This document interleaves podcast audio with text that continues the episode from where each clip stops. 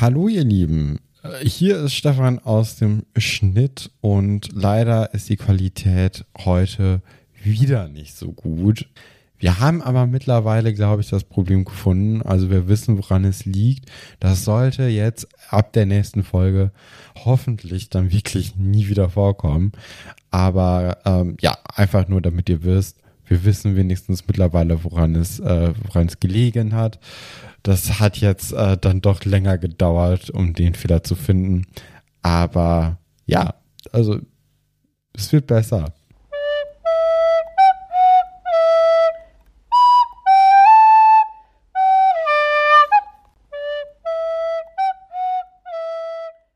Hallo und herzlich willkommen bei einer neuen Folge von Auf ein Butterbier. Wir sind mittlerweile bei dem vierten Buch und dort dem 30. Kapitel schon ja. angelangt.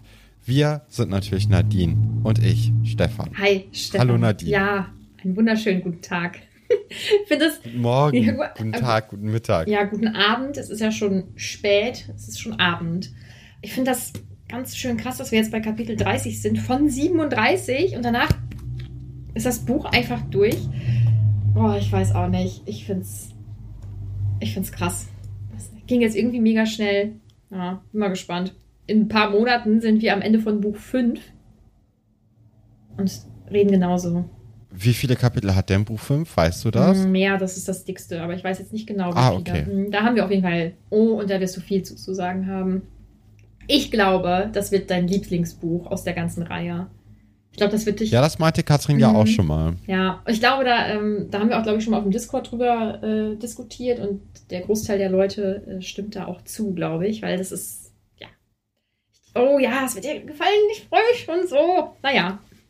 Ich muss aber auch sagen, dass mir dieses Buch sehr, sehr gut gefällt. Also bisher war ja Buch 2 mhm. äh, das, das liebste Buch von mir. Aber ich glaube, das ändert sich jetzt auch gerade mhm. langsam. Damit hätte ich zum Beispiel nicht gerechnet vor allem wegen dieser Harry wird äh, Schulchampion Champion ähm, und stellt sich dabei naja, also er kriegt auch Hilfe, aber naja, da seine Ergebnisse sind so gut. Ich habe gedacht, dass, dass dich das schon echt irgendwie nerven könnte. Aber es ist okay, glaube ich. Ne?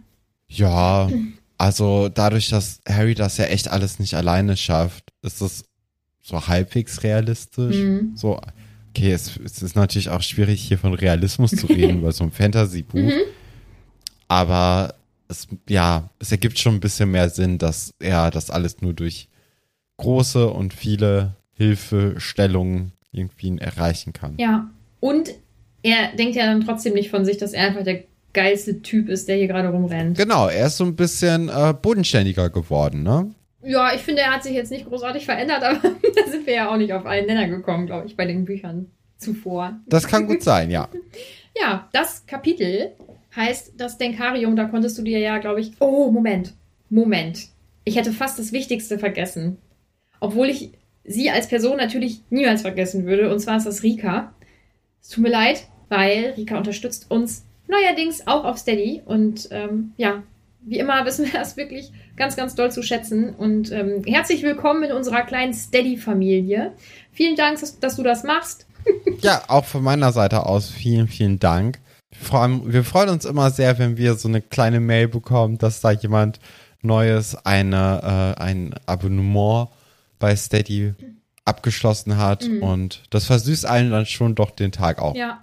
Am Anfang habe ich dir, glaube ich, jedes Mal einen Screenshot geschickt und habe geschrieben, oh, es ist schon wieder jemand dazu gekommen. Dann hast du irgendwann geschrieben, ähm, ich kriege die Mails auch, Nadine.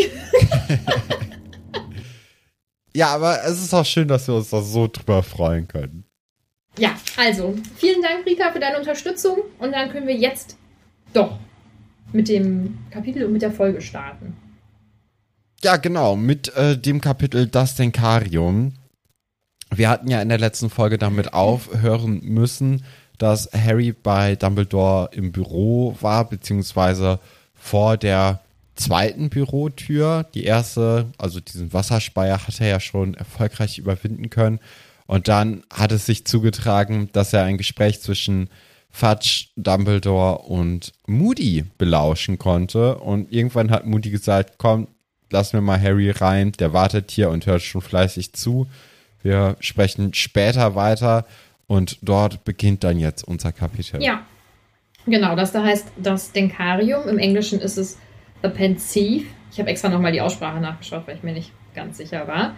Ähm, ich habe auch noch ein bisschen was zu diesem Denkarium vorbereitet. Also mit ein bisschen was meine ich, ist es eigentlich fast die komplette Seite. Da kannst du dich schon drauf freuen. Aber das kommt erst gleich. Wenn auch nicht viel später, aber. genau, also Harry betritt ja das Büro. Wir kennen das Büro schon. Er war im zweiten Teil da. War er auch im ersten Teil da? Nee, da hat er Dumbledore im Krankenflügel getroffen und im dritten auch. Genau, aber wir kennen das Büro auf jeden Fall schon. Ich mag das ja. Ähm, ich habe ja auch diese Studiotour mal gemacht. Und äh, es war sehr faszinierend, dieses Büro zu sehen. Ich hoffe, ich denke dran. Ich kann vielleicht noch mal ein paar Fotos davon in unserer ähm, Story posten. Was ich an dem Büro besonders mag, ist, dass da diese Gemälde hängen von den ähm, SchulleiterInnen, den vorherigen. Ich weiß auch nicht, das, das ist. Gibt mir irgendwie so ein wohliges Gefühl, auch immer für den jeweiligen Schulleiter, die Schulleiterin. Ähm, die sind ja offensichtlich irgendwie, die haben ja irgendwie einen Grund. Es fühlt sich an wie so, ein, wie so ein Familientreffen, so ein altes Familientreffen, finde ich. Ähm, was mich immer wundert, ist, dass die schlafen können. Da passieren gerade so aufregende Sachen und die Gemälde schlafen einfach. Ich würde ja lauschen. Okay. Ja, darüber habe ich mir noch nie Gedanken gemacht. Aber ja, du hast recht. Aber vielleicht haben sie auch schon eh alles selbst erlebt und deswegen hm. ist das jetzt gar nicht mal so, so interessant. Und wenn, äh, wenn da irgendwie was wirklich Wichtiges passiert ist, dann wird wahrscheinlich ein Gemälde doch wach sein und das der anderen dann auch erzählen. Mhm, vermutlich, ja.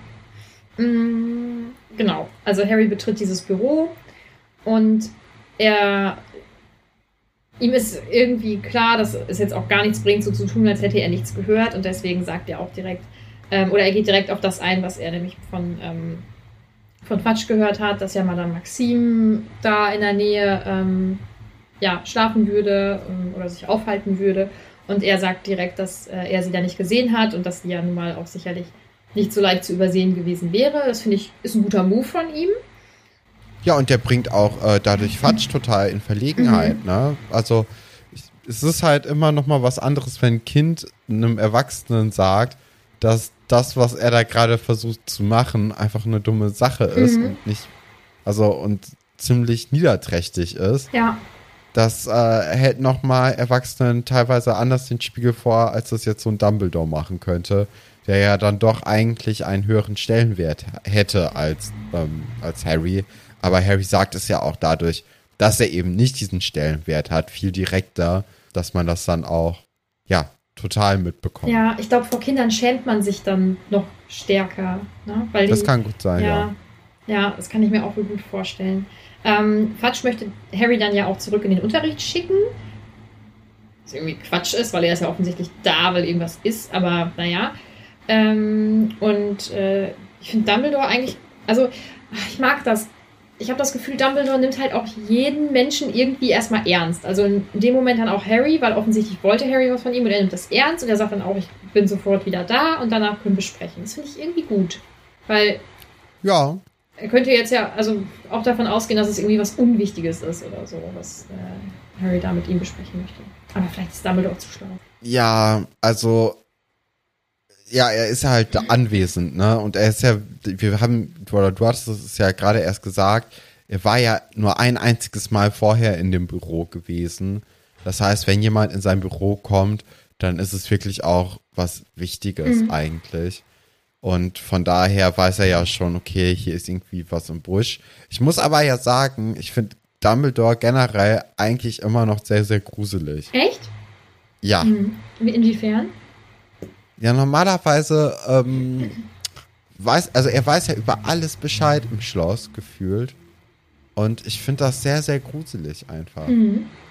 Mhm. Ich glaube, ich fände es es kommt ja darauf an, was es für Dinge sind, aber so wie ich das fühle, glaube ich, würde mich das beruhigen, wenn ich das Gefühl hätte, da ist jemand und der kann auch alles regeln. Und das ist wie wenn man, wenn man früher gedacht hat, wenn man das den Eltern erzählt, die lösen das wohl. So fühlt sich das für mich ja, an. Ja, aber also Dumbledore ist ja trotzdem auch, obwohl Harry ja eigentlich einen ziemlich guten Draht zu ihm hat, ist ja eine Person, die man selten zu Gesicht bekommt. Also Harry sieht ihn ja, weiß ich nicht, jetzt unabhängig von diesen ganz großen Schulveranstaltungen, sieht er ihn ja nie. Also das ist ja immer gegen Ende des Schuljahres gibt es dann irgendwie ein, ähm, ein, ein eine kurze äh, Berichterstattung oder so ein kurzer Lagestatus von dem Ganzen.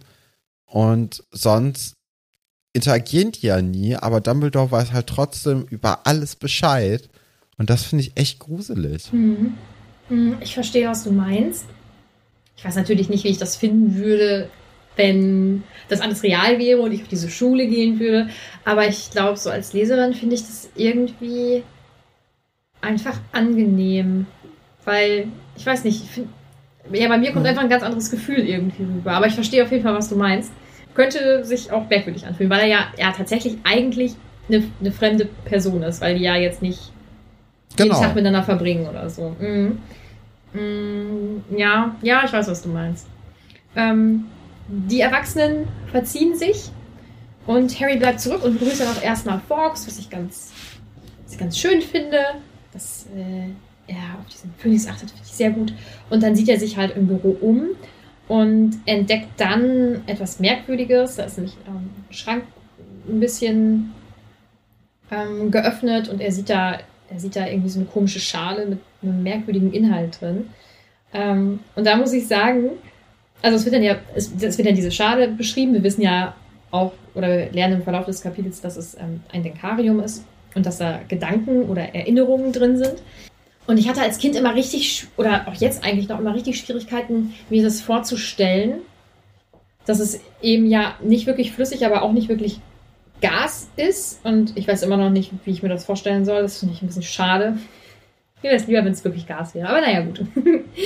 ja, und Harry ist ganz neugierig und berührt das sogar mit seinem Zauberstab. Und dann tut sich da auch irgendwie was. Und ähm, er sieht so einen Raum von oben und beugt sich dann eben runter und berührt dann mit der Nasenspitze diese, naja, Flüssigkeit, dieses Zeug, was da drin ist, die Erinnerung.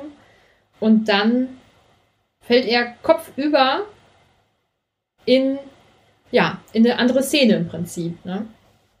Genau. Ja. Ähm, und da haben wir, oh, da, wir haben ganz viele Fragen dazu bekommen.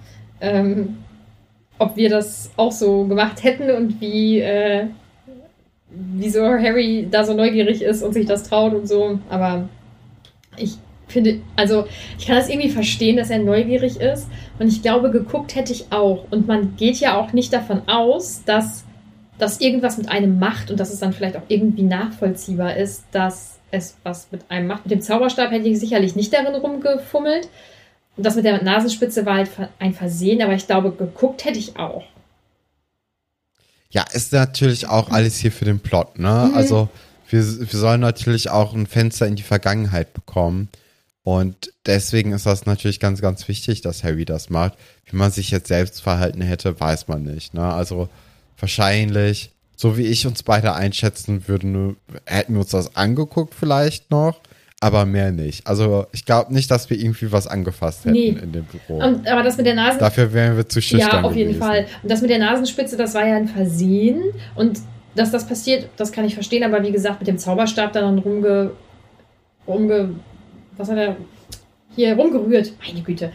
mit dem Zauberstab dann rumgerührt hätte ich ganz sicher nicht. Vor allem, weil man ja in dieser magischen Welt irgendwie nie so ganz weiß, was bestimmte Dinge nun mal sind. Also man muss ja nur an das Tagebuch denken, ähm, dass Ginnys Seele irgendwie aus oder ihr das Leben ausgesogen hat oder so und dann äh, so, so einen Gegenstand irgendwie zu berühren oder mit dem Zauberstab da rumzurühren, finde ich äh, schon sehr, naja, mutig in Anführungsstrichen. Ja, du hast ja gerade schon das Tagebuch von Tom Riddle angeschnitten Mhm. und Harry hat halt genau diesen Flashback auch, als er dann eben in dieser Gerichtsverhandlung sitzt, denn er denkt sofort an Tom Riddle und sein Tagebuch und dass er sich jetzt ja dann wahrscheinlich in Dumbledores Erinnerung befinden muss, denn er sitzt auch neben Dumbledore in eben einem großen Saal, der, ja, wie es sich herausstellt, eben ein, ein Gericht ist und es äh, geht dann auch direkt zu einer Gerichtsverhandlung. Mhm. Und ein Mann wird eben von zwei Dementoren reingebracht und auch auf einem Stuhl gefesselt und Harry erkennt den jüngeren Karkaroff in ihm. Dumbledore ist eigentlich gleich alt. Also das äh, Dumbledore ist anscheinend seit Jahren 80 oder so. Ja, ich glaube, ich glaube, man macht ja so bestimmte Phasen in seinem Leben durch. Also ich, ich finde manchmal, äh, ob jetzt jemand, weiß ich nicht, 25 äh, oder 35 ist, kann man vielleicht nicht unbedingt immer sehen, wohingegen das als Teenager ja relativ flott immer geht. Und ich kann auch oft nicht sagen, ist eine Person 70 oder 80 oder vielleicht auch 90. Also es gibt so Altersspannen, wo ich äh, schlecht einschätzen kann. Genau, es ist Karkaroff und das hatte ich jetzt, es kommt jetzt ja raus, dass er auch ein Todesser war oder ist. Hatte ich das jetzt so richtig umgehauen? Nee. Hm. Tatsächlich nicht. Also ich glaube, dann spätestens bei dieser Szene im Klassenraum mit Snape hat man da schon irgendwie so das Gespür für bekommen, dass da irgendwie was ist. Also das lässt ja schon irgendwie darauf deuten, dass die irgendwie so eine gemeinsame Kennzeichnung oder gemeinsames äh, Zeichen bekommen haben, dass eben Voldemort stärker wird. Gut, also hatte ich das nicht so ganz überrascht. Ich finde ja, dass diese ganze Szene schon sehr bedrückend ist. Also dieser ganze Raum, finde ich, wird ja auch als sehr bedrückend mhm. beschrieben. Und ähm, auch das Verhör.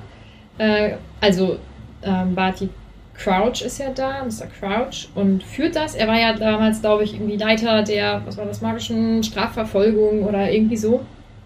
Oh Gott, ich weiß gar nicht genau, was er war. Ähm, genau, und führt das dann ja. Und Dumbledore sitzt neben Harry, hast du ja schon gesagt, aber es sitzt auch zum Beispiel ähm, Moody da auch mit auf der Bank und wirft auch ab und an mal so eine kleine Bemerkung ein. Er erzählt zum Beispiel, dass er ihn ein halbes Jahr lang gejagt hat, bis er ihn überhaupt bekommen hat.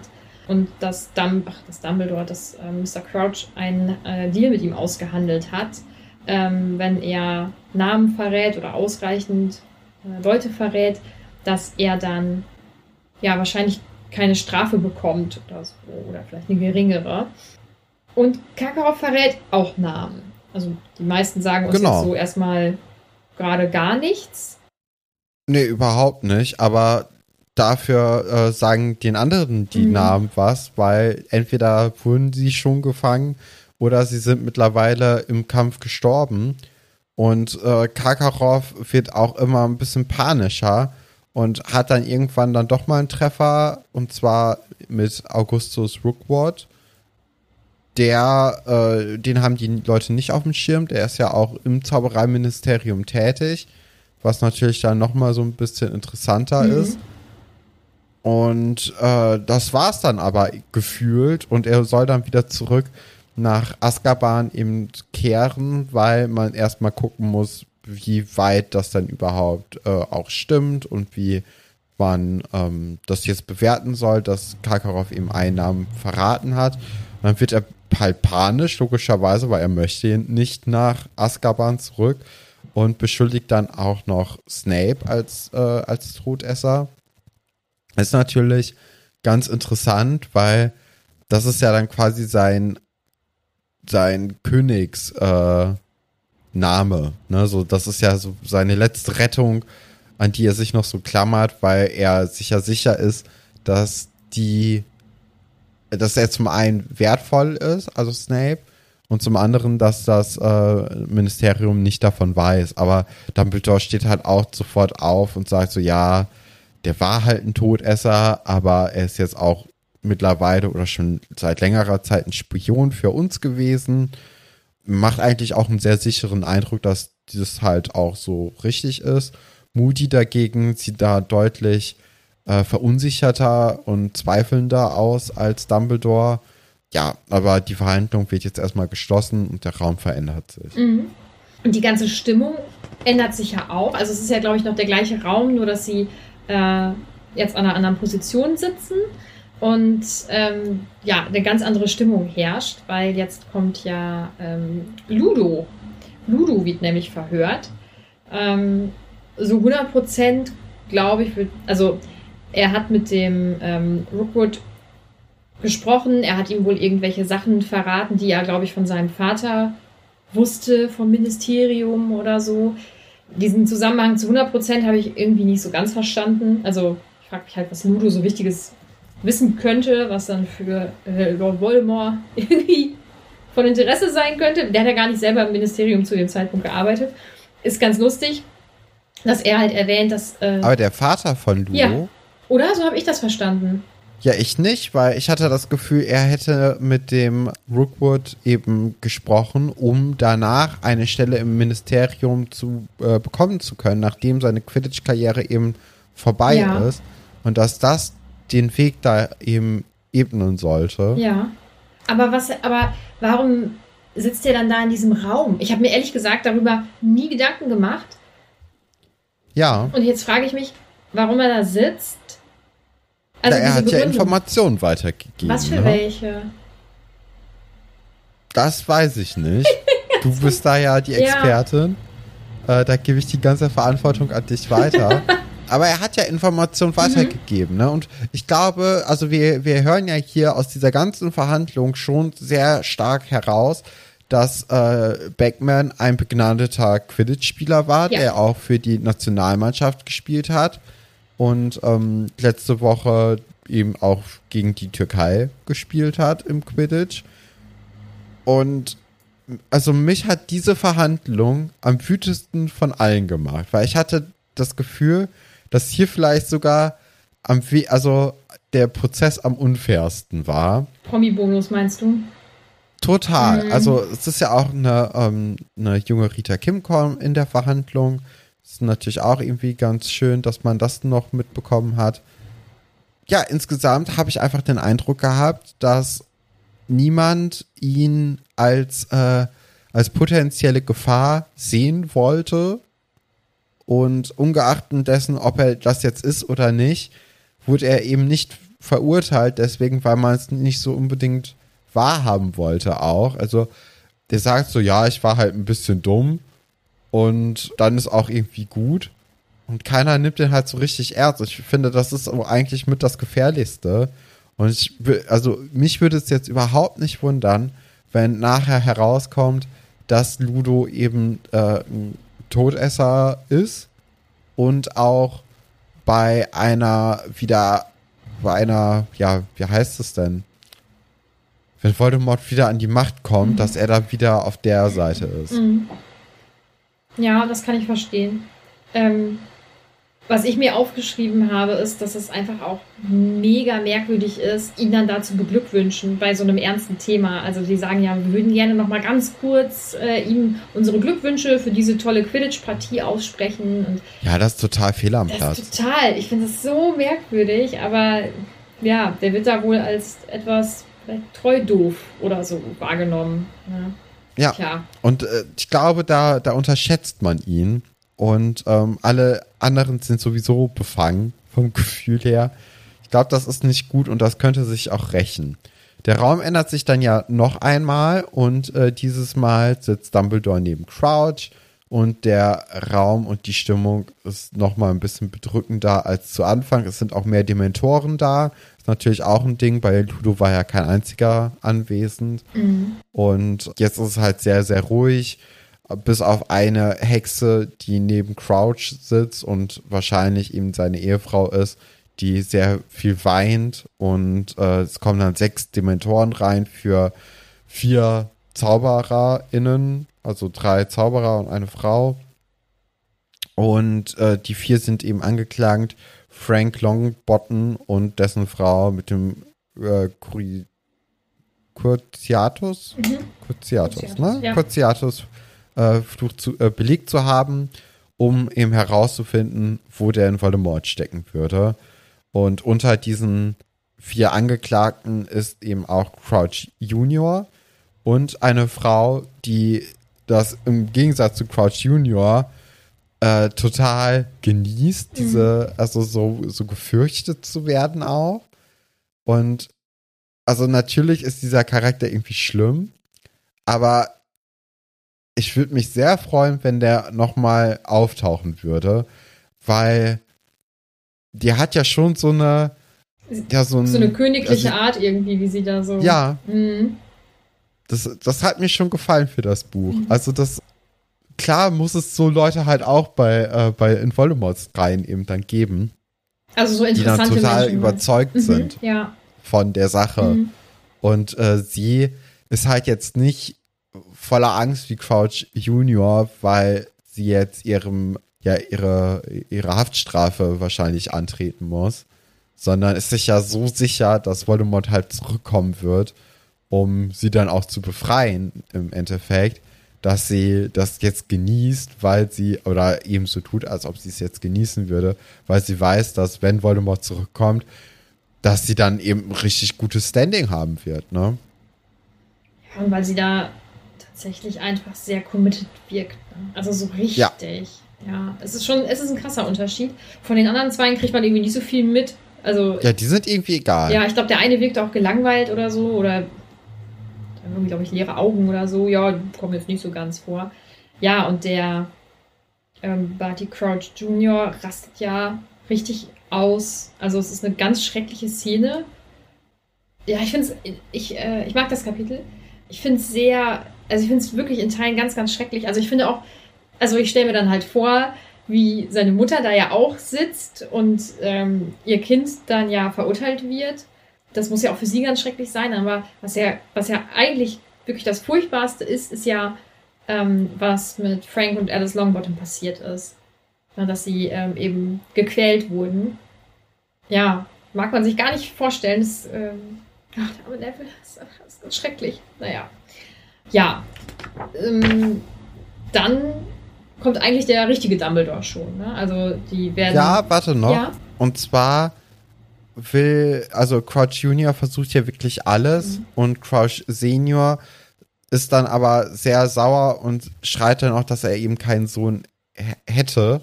Und das ist ja noch mal ein bisschen stärker eigentlich zu bewerten, diese Aussage, weil Crouch Senior hat sich ja bei der Geburt für so wichtig genommen auch, dass er sein und hat sich ja auch wahrscheinlich so sehr auf das Kind halt gefreut, weil er hat ja das Kind nach sich selbst benannt. Also da muss man ja schon äh, auch ein gewisses Mindset für haben, um sowas zu machen. Warte kurz, bevor du was Falsches sagst. Mein Papa und mein Bruder heißen auch gleich. und mein Opa und mein Uropa. Immer die erstgeborenen Söhne. das ist jetzt blöd, ne? Gut, Dumbledore sitzt daneben und. Du kannst das gerne zu, zu Ende ausführen. Bei uns ist es eine Tradition. Vielleicht sind die da komisch. Bei uns ist das normal, bei denen nicht. ist jetzt blöd. Ja, wir können gerne auf Dumbledore zu sprechen kommen. Ja, das, das klingt auch nach einer guten Zwischenlösung. Äh, Dumbledore ist dann da und sagt, Harry, komm, lass mal rausgehen. Haben wir jetzt auch genug gesehen, oder? Ja, und da muss ich ganz kurz so auf was eingehen. Ich finde das sehr krass. Also natürlich sind das sehr faszinierende Momente, die da gerade passieren, sehr einnehmende Szenen. Aber trotzdem hätte ich von Anfang an da gesessen und hätte gedacht, Kacke, wie komme ich hier wieder raus? Weil er weiß ja offensichtlich nicht so ganz, was passiert. Ich glaube, im zweiten Teil wird er ja einfach wieder ausgespuckt. Aber ich glaube, ich äh, hätte da ganz schön Schiss drin in diesen Erinnerungen. Weil, keine Ahnung, wie man da wieder rauskommt. Und ist der Körper noch da? Kriegt das überhaupt jemand mit? Schon gruselig. Aber es hat ja offensichtlich Dumbledore mitbekommen, der Harry dann hinausgeleitet und der auch gar nicht sauer ist. Irgendwie. Sondern ja sagt, äh, Neugier ist keine Sünde und sie das, glaube ich, auch so, also in einem gewissen Ausmaß natürlich, aber ich glaube, ich finde es auch nicht schlimm, dass Harry das gemacht hat. Ich hätte es hoffentlich nicht berührt und ich hätte, wie gesagt, nicht mit dem Zauberstab rumgefuchtelt, aber so dieses Nachschauen und ähm, das ja auch wahrnehmen, dass da irgendwas Interessantes ist, finde ich auch gar nicht so schlimm. Was Dumbledore dann ja macht, ist diesen Gegenstand zu erklären, das Denkarium. Und da habe ich was vorbereitet. Habe ich ja schon gesagt. Mein Referat nämlich. Also, das habe ich ja, glaube ich, gerade schon gesagt. Im Englischen heißt es äh, pensive. Und das ist einmal ein Homonym von ähm, pensive, also nachdenklich, versonnen, gedankenvoll. Falls ihr nicht wisst, was ein Homonym ist, ich wusste es auch nicht. Ich habe es gegoogelt. Ähm, das sind Wörter derselben Form, aber mit einer anderen Bedeutung. Also zum Beispiel Ball wie Fußball oder Ball wie das Fest. So. Und außerdem ist Sieve auch noch äh, das englische Wort für Sieb. Und das passt ja ganz gut, weil es da ja auch darum geht, so ein bisschen die Gedanken auszusieben oder zu sortieren oder so. Ganz offensichtlich ist ein Denkarium ein ganz mächtiges ähm, und komplexes, verzaubertes Objekt. Und da trauen sich auch nur fortgeschrittene MagierInnen, ähm, das zu benutzen. Die Mehrheit fürchtet sich davor, also die machen das nicht. Die meisten empfinden das auch als gefährlich und das kann ich auch nachvollziehen, weil ein Denkarium stellt die Erinnerung wieder her. Also die sind ja dann auch wieder erlebbar, das ist ja wie bei Harry jetzt gerade. Und ähm, jedes auch im Unterbewusstsein gespeicherte Detail wird auch wiedergegeben. Ähm, ja, es stellt das alles wieder originalgetreu her. Es ist halt gefährlich, weil ja auch Fremde das dann eben sehen oder nutzen können, so wie jetzt Harry in dem Fall. Ne? Also ich meine, in der Regel wird man sicherlich sowas nicht einfach irgendwie rumfliegen lassen. Nichtsdestotrotz besteht ja immer irgendwie die Möglichkeit, dass jemand da eindringt. Und das möchte man sicherlich bei den bei vielen Erinnerungen einfach nicht. Hm. Was noch schwieriger ist als dieses reine Wiederherstellen von Erinnerungen, ist auch so ein bisschen dieses Untersuchen und Sortieren. Das macht Dumbledore da ja auch so ein bisschen im Kleinen. Ich glaube, dass man mit dem Ding noch richtig viel anstellen kann. Ähm, ist ja schon ziemlich cool. Und traditionell ist es so, dass diese Denkarien, ich habe jetzt einfach mal gedacht, dass Denkarien die Mehrzahl von Denkarium ist. Stimmt. Denkariums. Die werden mit den. Denkari? Meinst du? Ich weiß nicht. Weiß ich da hätte ich jetzt in Latein besser aufpassen müssen. Irgendeine dieser Varianten, ähm, diese Dinger, werden mit ihren BesitzerInnen ähm, begraben, wenn äh, die BesitzerInnen versterben. Das ist nämlich, ja, wie beim Zauberstab ein ganz, ganz offensichtlich ein ganz, ganz persönlicher Gegenstand. Und das Denkarium, was wir hier kennenlernen, das gehört gar nicht Dumbledore, sondern der Schule. Also die SchulleiterInnen auch vor ihm haben dieses Denkarium benutzt. Und es gibt eine, nein, also die Runen auf diesem Denkarium legen halt nahe, dass das Ding auch schon viel, viel älter ist als die äh, Schulgründung beispielsweise. Und es gibt so eine Legende, eine nicht bestätigte Legende innerhalb dieser Fantasy-Romane, dass die GründerInnen das Denkarium selbst entdeckt haben und dann daraufhin dort Hogwarts ja, erbaut und gegründet haben. Das ist so grob das zum Denkarium. Ja, vielen Dank für diese spannende Einblicke in das Denkarium. Mhm. Das ist auf jeden Fall ein cooles Werkzeug, ne? Ja, und ähm, Dumbledore sagt ja, äh, oder er fragt Harry ja, ob Harry das Gefühl kennt, dass man manchmal einfach zu viele Gedanken im Kopf hat und so, und Harry kennt das Gefühl nicht. Wie ist das bei dir? Tagesabhängig, ne? Mhm. Also, ich fände es schon ganz praktisch, so ein Teil. Ja, doch. Also gerade auch so, wie man es benutzen kann, ne? Jetzt nicht mal unbedingt, um selbst in die Vergangenheit, also oder selbst in die Gedanken nochmal zu reisen und diese Momente nochmal erleben zu können, sondern alleine dafür, dass man eben die Gedanken mischen kann und dann äh, werden wichtige Dinge oder Zusammenhänge von diesem Denkarium eben hergestellt, die man jetzt vielleicht alleine nicht unbedingt gesehen hätte. Meinst du, dass, äh, dass, dass das Ding das selbstständig macht? Ja, so hatte ich das Gefühl. Mhm. Ja, das kann sein. Oder dass, dass es zumindest vielleicht. Kennst du das, wenn du unterbewusst Sachen eigentlich schon weißt, aber die noch nicht so an die Oberfläche gekommen sind? Vielleicht ist das das, dass so Sachen. Ja, das kenne ich in Tests und äh, Prüfungen. Ich kenne das vor allem, wenn ich ein schlechtes. Dass das dann nicht an die Oberfläche kommt. ich kenne das vor allem in so Situationen, wo ich denke, ich habe ein ganz komisches Bauchgefühl ich glaube auch, ich habe einen Grund, aber ich weiß diesen Grund in dem Moment noch nicht. Und irgendwann fallen mir dann vielleicht Sachen, so Ungereimtheiten oder so auf. Und vielleicht ist das ja der Sortiermechanismus von dem Denkarium, dass das so das Unterbewusste irgendwie noch einbringt. So. Auf jeden Fall mega der spannende Gegenstand. Ich, ich äh, hätte echt gerne so ein Denkarium. Naja. Aber wahrscheinlich wäre ich gar nicht, wäre ich keine gut wie, wie, sagt man das denn? Vielleicht wäre ich als Hexe gar nicht äh, in der Lage dazu, dieses Ding zu benutzen. Weiß man ja nicht. Weil es sind ja nur die Besten anscheinend, die das nutzen können. Ja, also da sehe ich uns ja dann doch auch. Ne? Ah, oh ja, dann, dann geht's ja. Also Dumbledore demonstriert dann ja auch so ein bisschen, wie das Ding funktioniert, indem er zum Beispiel seine Erinnerung von gerade da reinpackt und dann ja auch Harry zu sehen ist. Und dann taucht auch Bertha auf als 16-jähriges Mädchen, die dann ja, irgendwem, glaube ich, auf die Nase binden wollte, dass sie äh, ihn ja hat knutschen sehen oder so. Ja, sie sagt, er hat mich verhext und ich wollte ihn doch nur ein wenig ärgern. Ich habe doch gesehen, wie er mit Florence hinter dem Gewächshaus geknutscht hat. Mhm. Ja. Richtige Teenager-Sachen. Offensichtlich ist Bertha ja auch bei Dumbledore sehr präsent irgendwie, ne? Also. Ja, und wir wissen ja auch jetzt gleich warum, weil, obwohl, nee, da, wir springen dann zu sehr. Mhm. Wir müssen jetzt ein bisschen auf die, äh, auf die Reihenfolge achten. Mhm. Genau. Dumbledore kommt dann nämlich wieder auf den Grund von Harrys Besuch zurück und Harry erzählt ihm dann eben von der Vision, von dem Traum. Und Dumbledore fragt danach, ob die Narbe noch wann anderes mal wehgetan hat, außer ihm jetzt gerade und im Sommer. Und äh, dann erzählt er eben auch auf Nachfrage, dass Sirius auch mit ihm Briefe schreibt. Das hattest du ja jetzt in den letzten Folgen schon mal angedeutet. Das wäre für mich jetzt auch ein ganz guter äh, Punkt gewesen, den ich ihm nicht gedacht oder nicht bedacht hätte. Hättest du den nicht schon angeteased oder gesagt oder oh, gespoilert ähm, anscheinend. Gespoilert, ja, großer Spoiler. Oh das Buch Gott. ist deswegen kaputt gewesen. Nur deswegen bist du auf die komplette Lösung des Buches gekommen, weil wir wissen ja, du hast das Buch schon gelöst. ja, habe ich.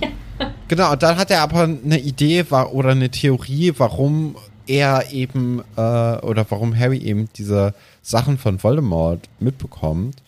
Und die lautet eben, wenn Voldy stärker wird und wenn er auch mehr hasst, kann eben Harry Potter diese kurzen Verbindungen irgendwie sich ansehen. Und wenn man jetzt mal davon ausgeht, dass Dumbledore das Böseste des Bösen ist und Harry das Beste des Besten oder das äh, Guteste der Guten sein soll, dann könnte ja auch sein, dass immer, wenn Harry Potter eben eine gute oder äh, immer stärker wird oder irgendwie wen liebt oder so, dass äh, dann auch Voldemort dann einen Einblick in Harrys Leben bekommt. Mhm.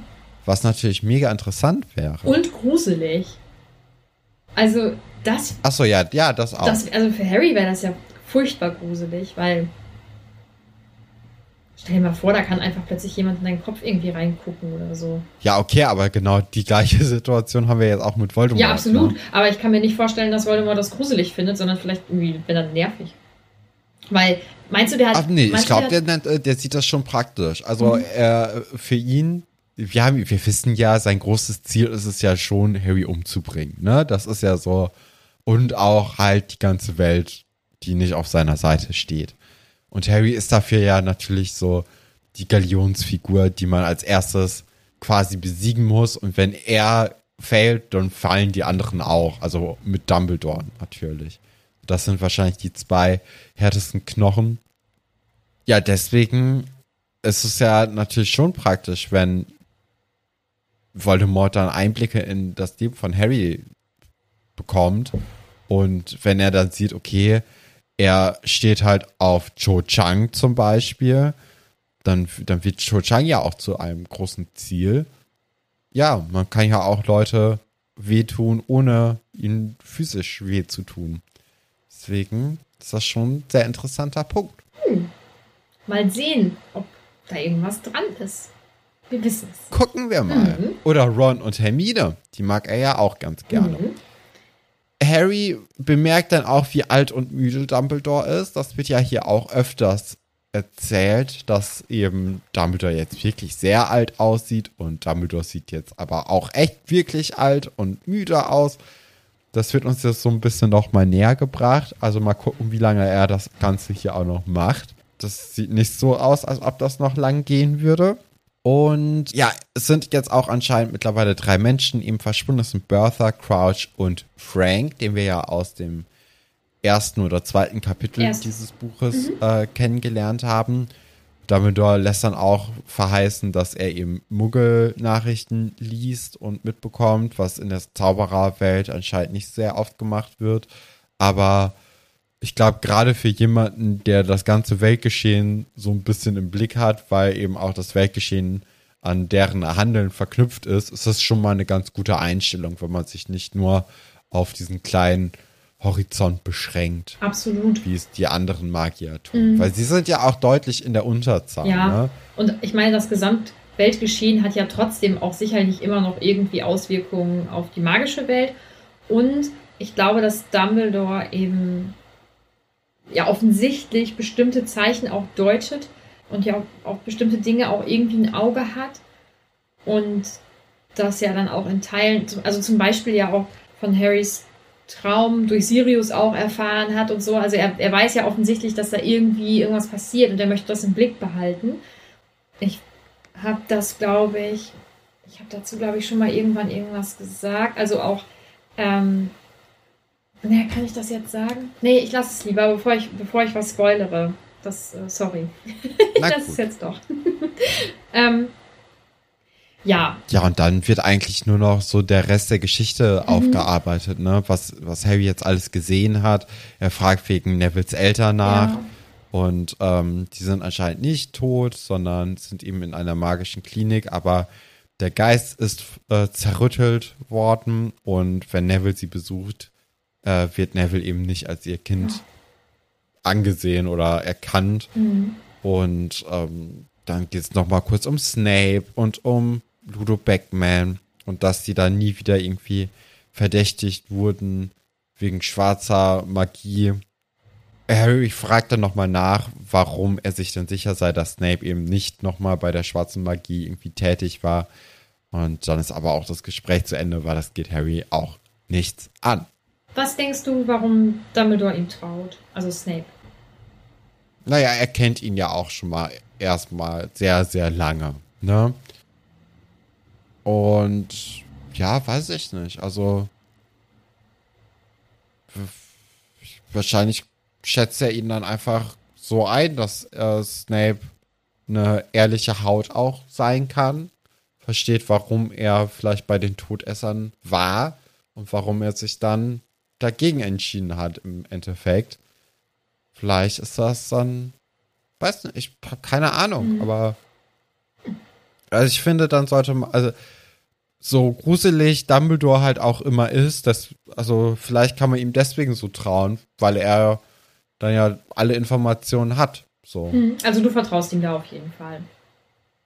Ich würde ihm eigentlich nicht vertrauen, aber in diesem Punkt vertraue ich ihm. Okay. Ja. Ähm, ja. Dumbledore verabschiedet Harry dann ja damit, dass jetzt dann bald ja auch die dritte Aufgabe schon ansteht. Und damit ist dieses Kapitel zu Ende. Und ich finde das Kapitel richtig gut. Mhm. Ja, ist irgendwie spannend, ne? Also mhm. Also es ist nochmal eine Erweiterung der magischen Welt durch dieses ja. Denkarium eben. Es ist auch ein Vergangenheitsrückblick, aber schön eingearbeitet in die Geschichte. Es ist nicht so viel am Platz. Oft hat man ja bei zum Beispiel so Serien vor allem das Gefühl, dass wenn man so Szenen aus der Vergangenheit abspielt, dass irgendwie nicht so richtig Stoff da war für eine ähm, für eine Dingsbumsens, äh, für, für neue Stories, mhm. dass man sich dann irgendwie so behelfen musste. Aber hier habe ich das überhaupt nicht das Gefühl. Mhm. Es soll ja eher was erklären. Also zum einen dieses Verhältnis von äh, Crouch Senior zu Junior, dass das eben total äh, gebrochen ist. Mhm. Deswegen würde ich auch immer noch davon ausgehen, dass Crouch Junior dann doch nicht tot ist, weil Sonst hätte man das auch nicht unbedingt jetzt hier nochmal reingenommen. Ähm, dass Ludo vielleicht dann auch äh, eben doch ein Todesser ist, weil sonst hätte man das hier auch nicht genommen. Und ja, bei Karkaroff, dass man zumindest ihm im Auge behalten muss, ne? Mhm. Ja, es ist sehr aufschluss oder was heißt ja aufschlussreich, aber es erklärt viel, lässt aber natürlich auch doch irgendwie ein paar Fragezeichen dann noch zurück. Genau. Ja, ähm, ja, ich glaube eins meiner liebsten Kapitel aus dem Buch, muss ich sagen. Ah, cool. Kommen wir zu Top, ah, nee, nicht Top und Flop. Wir machen erst die Anmerkungen. Ja. Raketenmeier fragt, kann man das Zeug auch trinken? Ich vermute nicht. Weil es ja auch nicht. Ich glaube auch nicht. ist ja auch nicht wirklich flüssig. Und ich glaube auch nicht, dass man das will. Das wäre wahrscheinlich irgendwie nicht so cool. Mhm. Wahrscheinlich würden die auch gar nicht dann in einen Körper reinkommen ohne Zauberstab. Ja. Vielleicht kann man einzelne Gedanken wieder rausziehen und in den Kopf werfen, aber man kann ja nicht das einfach trinken. Also dann, wo sollen die denn hin? Mhm. Ins Gehirn. King Humal fragt, kann man sich auch noch an Gedanken erinnern, die man ins Denkarium gegeben hat? Ja, doch, denke ich schon. ja, ne? da gehe ich auch. Ich glaube, es ist einfach nur noch mal so eine zusätzliche Option. Ja, für mich hat das ein bisschen was von Tagebuch schreiben. Nur eben deutlich konkreter und detailreicher, weil wenn ich Dinge aufschreibe, ich führe leider kein Tagebuch, ich sollte es auf jeden Fall tun, ich bin da ein Typ für, naja. Ähm, aber wenn man Dinge aufschreibt, also beispielsweise eben einen Tagebucheintrag verfasst, seine Gedanken niederschreibt, dann hat man die erstmal abgegeben. Man hat ja die Erinnerung trotzdem noch oder die Gedanken. Aber ähm, man hat das vielleicht trotzdem erstmal kurz für sich irgendwie sortiert oder so. Also für mich ist das ein erweitertes Tagebuch. Time is temporary. Fragt, wie gern hättet ihr ein Denkarium zu Hause? Ich finde das so praktisch. Sehr gerne. Ich glaube, nach einem Zauberstab wäre das so das, das Ding, glaube ich, für mich, ehrlich gesagt. Ja, ich fände schon sehr, sehr cool, aber ich bräuchte es, glaube ich, gar nicht so sehr, weil ich gar nicht, also Dumbledore hat natürlich nochmal ganz andere, ganz andere Quellen für seine Gedanken und die habe ich ja gar nicht. Also bei mir ist es ja deutlich reduzierter, deswegen bräuchte ich es wahrscheinlich nicht. Mhm. Also, Wäre aber trotzdem cool. ich bin sicherlich auch nicht so schlau und habe so viele Sachen im Kopf wie Dumbledore. Aber ich glaube, für mich wäre das richtig erleichternd. Ich bin ja so ein Toddenker. Und ich habe das häufig, dass ich denke, mein Kopf müsste mir gleich platzen von den ganzen Sachen, die ich hier gerade irgendwie drin habe, die ja nicht zwingend immer wichtig sind, aber die für mich in dem Moment irgendwie wichtig sind. Ich glaube, ich fände es richtig gut. Ich hätte 10 von 10 hätte ich gerne so ein Ding zu Hause. TR Picture schreibt, finde es schade, dass Harry sich nie für seine Mitschüler wie Neville interessiert hat. Ja. Ist natürlich auch für den Plot. Und ich habe darüber nachgedacht. Also ich habe mir die Fragen vorher schon mal durchgelesen. Also bei einem Erwachsenen, der viel Zeit mit einem anderen Erwachsenen verbringt, von dem er weiß, dass der vielleicht bei der, bei der äh, Großmutter groß geworden ist oder so, der würde äh, aus Höflichkeit nicht fragen, was passiert ist, sondern vielleicht irgendwie abwarten, ob was erzählt wird oder, weiß ich nicht, das hätte vielleicht auch keine Relevanz, ich weiß es nicht bei Kindern denke ich oft, die sprechen halt das aus, was sie denken und fragen auch das, was sie fragen wollen. Und da ist es dann eher vielleicht ignoranter, das nicht nachzufragen und nicht höflich. Weißt du, was ich meine? Ja, aber Harry hat ja auch mit Neville nie was zu tun. Also von daher, Ja, ich weiß nicht, die schlafen in einem Schlafsaal und so, und die gehen zusammen. ja, aber das muss ja nichts heißen. Ja, aber, also ich, Also ja, wir erleben ja dann doch irgendwie Harrys Leben schon recht stark mit. Und der hängt ja nie mit Neville ab. mhm. Von daher, Ja. Ich habe mich übrigens erinnert, dass du ähm, im ersten Buch, glaube ich, gefragt hast. ah, okay. Und dass ich dann gesagt habe, dass, ähm, ich weiß nicht, ob ich gesagt habe, ich weiß es nicht oder können wir nicht drüber sprechen. Hm. Aber dir ist es auf jeden Fall aufgefallen. Du wolltest es wissen. ähm, ja, die meisten fragen, ob wir so ein Denkarium haben möchten. TR Picture fragt außerdem, glaubt ihr Beckmann, dass er unwissend und unabsichtlich Infos weitergab? Ich kann dazu nichts sagen. Nee, Ja, okay, dann bin ich mir relativ sicher, dass Beckman davon wusste und dass er es wissentlich gemacht hat. Weil ich Wenn gesagt habe, dass ich dazu nichts. Naja, aber so oder so wäre es ja ein Spoiler. Ja, nee. Aber ich wäre auch so davon ausgegangen. Anni fragt, gibt es Erinnerungen, die ihr gern wiedersehen würdet, also im Denkarium? Hast du dazu was zu sagen? Ich glaube jetzt so spontan nicht, nee. Weil, weil bei mir ist es ja nicht spontan. Ich habe mir ja schon Gedanken machen können. Hast du Black Mirror geschaut? So Nein. allgemein? Nein. Kann ich verstehen. Sehr verstörend. Alles. Naja. Da gibt es auf jeden Fall eine Folge. Da haben Menschen so einen Chip hinterm Ohr und dann können sie ähm, jede Erinnerung nochmal sehen. So, das erscheint dann vor ihren Augen sozusagen. Und ähm, in dieser Folge ist es halt so, dass ähm, ähm, ich will jetzt, ich will ja, falls ihr die Folge schauen wollt, will ich jetzt auch nicht spoilern. Ähm, auf jeden Fall verliert sich jemand darin, immer wieder Erinnerungen ähm, anzuschauen, weil er sehr unglücklich ist. So, und dann verliert er sich in diesen Erinnerungen, die er ja immer, immer wieder sich ansehen kann. Und ähm, ich glaube, dass das dass so ein Denkarium ganz gut ist, um ja, seine Gedanken zu sortieren. Ich weiß nicht, ob ich mir glückliche Erinnerungen anschauen würde, weil ich wüsste nicht, ob mir das gut täte. Also man schaut sich ja vielleicht auch Sachen an, wo man denkt, das will ich ja nie wieder so erleben. Vielleicht auch mit Menschen, die man nicht mehr in seinem Umfeld hat oder so. Und ich, ich weiß nicht, ob, das, ob ich das gut finden würde. Ich weiß, ich glaube, ich würde mir keine Erinnerungen anschauen. Ja. Aber ich habe mir minimal vielleicht Gedanken darüber gemacht.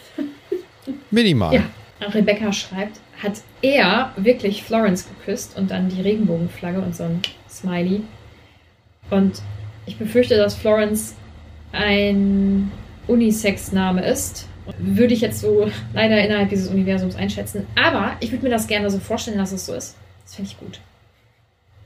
Ich denke auch eher, dass das äh, kein männlich konnotierter Name Mhm. sein sollte. Ähm. So. Dann möchte Jennifer wissen, ob du denkst, dass äh, Crouch Jr. vielleicht wirklich unschuldig war. Nö, glaube ich nicht. Du glaubst, er hat das gemacht.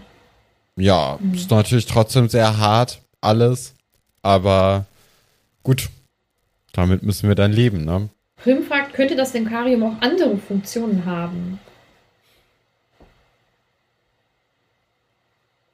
Ich meine, es ist vielleicht ein netter Kinoabend mal gemeinsam mit innerhalb der Erinnerung oder so, aber ich hätte jetzt keine Idee für weitere Funktionen, glaube ich. Du auch nicht. Nee, du schüttelst mit Nee, das ist, äh, nee, da habe ich keine Ahnung von. Frodo Storm schreibt. Hat jetzt nichts mit dem Kapitel zu tun, aber ihr habt an meinem Geburtstag Geburtstag. Oh, am 22.05. nämlich. Sehr gut, können wir ja zusammen feiern, das ist doch schön.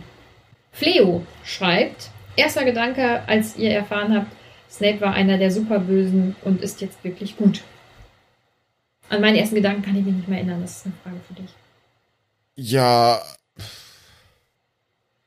Also der Gedanke war jetzt ja schon lange irgendwie, dass der im Raum stand. Ich glaube, heute hat man dann das erste Mal die Bestätigung so richtig bekommen. Aber nee, also es hat mich jetzt ja nicht überrascht. Mhm. Deswegen weiß ich es auch nicht. Nicht aus den Socken gehauen. Nee, Mhm. nee, auf jeden Fall nicht. Nee. Dann kommen wir noch zum Erinner mich-Kanal auf unserem Discord. Rika fragt, wie kommt man auf die Idee, einen fremden Schrank zu öffnen und dann die unbekannte Flüssigkeit mit der Nase zu berühren? Ja, ja, war aus Versehen, aber dennoch würde ich niemals tun. Ja, berühren nicht, ne? Das hatten wir schon. Ja, ja. Ich frage mich, wie man wohl wieder ohne Hilfe aus dem Denkarium herauskommt. Harry wird ja von Dumbledore mitgenommen. Ich, vielleicht mit Willenskraft mit dem Gedanken, ich will jetzt hier wieder raus. Aber dafür müsste man ja wissen, dass man da drin ist. Ja, aber Harry wusste das ja zum Ja. Beispiel auch. Hm, Also von daher. Ja, Der weiß ja auch, dass er von oben runtergekommen ist. Vielleicht ist das dann ja auch noch mal so ein Ding. nach oben schauen oder so oder sich nach Ja, oben oder wünschen. so- Ja, eben. Ja. Äh, Niffer und Leo, eure Fragen haben wir, glaube ich, ja schon abgefrühstückt. Äh, Top und Flop. Top ist Dumbledore. Habe ich auch. Ja, der solide. Also er erklärt alle Sachen Mhm. ganz schön. Hat dann auch diesen einen ähm, Aspekt mit Neugier ist ja jetzt nichts Schlimmes Mhm. und nichts Verurteilendes. Ja, ist eine solide Leistung von ihm, kann man so, kann man so mal machen. Ähm, als Flop habe ich tatsächlich die gesamte Jury aus dem zweiten Prozess, Mhm. weil ich schon das starke Gefühl hatte, dass die eben befangen sind Mhm. und äh, deswegen hier keinen richtigen Prozess wollen auch. Und äh, ich glaube, das rächt sich. Mhm. Ich meine, er hat ja auch extra nicht diesen, diesen mysteriösen Verschwund von Bertha weiterverfolgt, Mhm. also Ludo. Das ist natürlich auch so ein bisschen dann vor dem Hintergrund nochmal zu betrachten. Ja, deswegen. Ich habe Barty Crouch Jr. und seine Gang genommen, weil die Menschen gequält haben. Ja. Ah ja, ja, das ist auch ein vertretbarer Punkt. Ja. ich glaube, es ist beides ganz okay. Ähm, Ja, ich hatte auch noch gedacht, ob man nicht vielleicht diese äh, eine Frau als Top nehmen könnte. Aus diesem, aus dieser Bande an Verbrechern. Weil sie ist ja schon sehr. Also die geht da ja schon sehr drin auf. Und das finde ich so als Mhm. Charakter einfach sehr interessant. Genau, das müssen wir eben nochmal dazu sagen. Nicht als Mensch in Anführungsstrichen, sondern als äh, spannende Buchfigur. So. Ja, für mich sind ja Top und Flops eh immer spannende Mhm. Buchfiguren. Ja. Ne? Also nie, weil das sind ja alles auch nur Buchfiguren. Das ist ja auch immer ganz wichtig. Mhm. Ja. Ähm, nächste Woche sind wir dann schon bei Kapitel 31, die dritte Aufgabe. Stefan, was wird passieren? Ja, die dritte Aufgabe wird stattfinden. Es gibt natürlich irgendwelche Probleme, weil irgendwann muss ja auch mal Voldemort äh, sich oder Vo- Voldy ähm, Mhm. irgendwann mal aus dem, aus, aus dem Schatten springen. Und ich bin sehr gespannt, wie das, wie das passieren wird. Ja, mal gucken. Ja. Und dann hören wir uns nächste Woche. Oder? Ja. Ja, bis dann.